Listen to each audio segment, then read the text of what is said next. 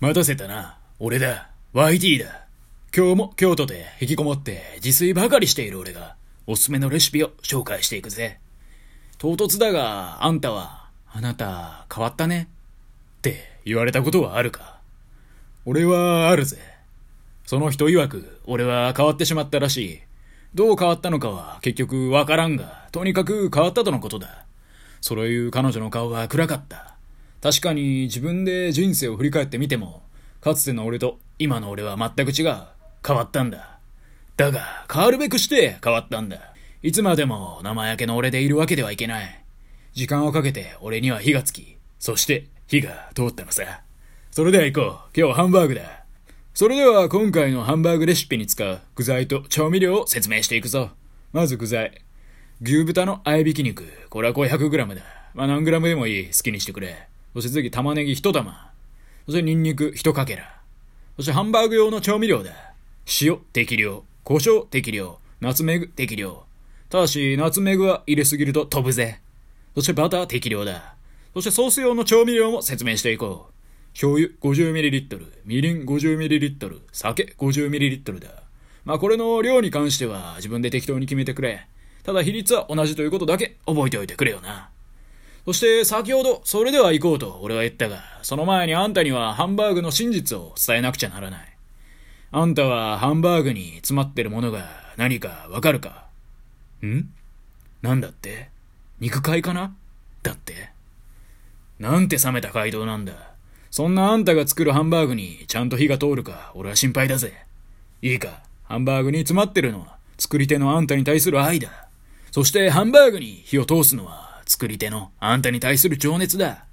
それが分かってないあんたには最高のハンバーグなんて作れないし、生焼きになるのは不可避だぜ。生焼けのハンバーグってのは雨の日のマンホールぐらい危険なものだぜ。滑ったことは何回もあるだろう。少なくとも俺は10回ぐらいあるぜ。俺はあんたにそんな生焼けのハンバーグなんて作ってほしくない。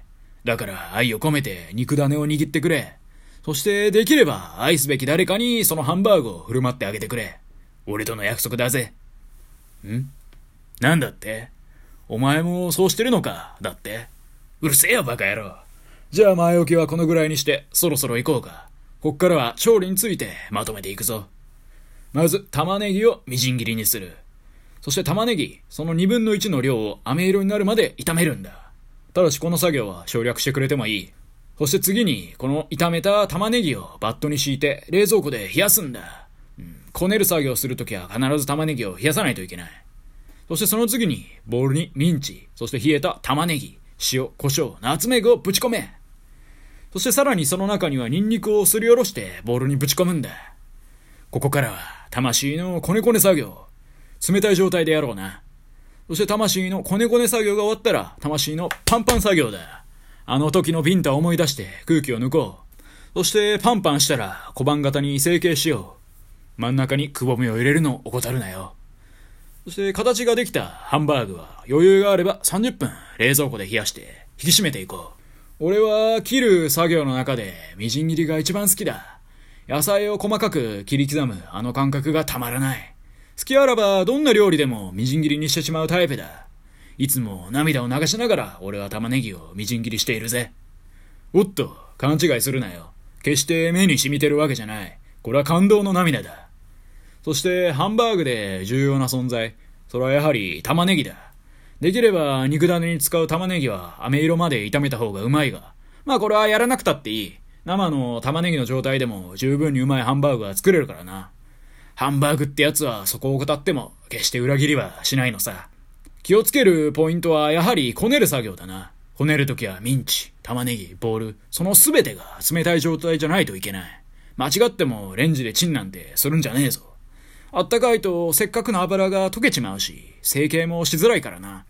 寒い時期は、それはそれは大変だが、これを乗り越えた先に輝かしいハンバーグがあんたを待っている。寒い時期に作るハンバーグは、まさに愛の結晶だと俺は思うぜ。手は冷たいが、心はあったかい。そんなあんたの姿が目に浮かぶような気がしないでもないぜ。よし。そしたら次はソースだ。以下の一連の作業は、後のハンバーグを焼く作業と一緒にやろう。では言っていくぞ。残りの玉ねぎ2分の1を小鍋にぶち込め。そしてそこに醤油、みりん、酒もぶち込むんだ。そして煮詰めていこう。いい感じに煮詰まってきたら火を止めるんだ。そして火を止めた後にバターを入れて混ぜる。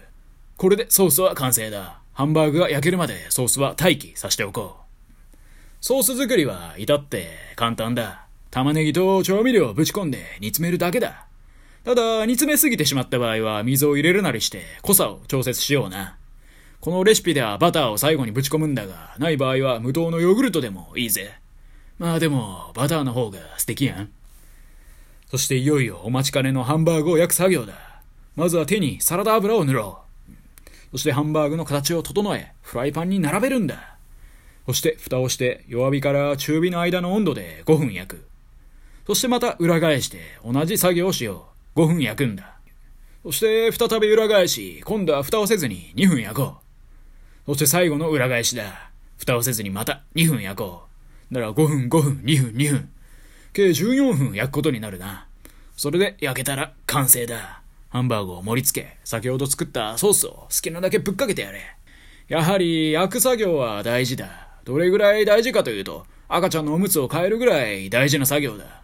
強火で一気に行くのはお勧めしない。基本的に料理で強火で攻めていいのは中華料理ぐらいだと俺は思うぜ。もちろん俺は攻めるより攻められる方が好きだけどな。だが基本的に肉料理は弱火で調理した方がうまい。この事実に気づいた時俺は驚愕したぜ。自分の料理史に新たな扉が開いたことは言うまでもない。まあ扉の先には誰もいなかったかな。何はともあれ完成だ。涙は溢れるが、それ以上にハンバーグからは肉汁が溢れるぜ。じゃあ召し上がってくれ。ということで、以上、YT でした。今日も聞いてくださり、どうもありがとうございました。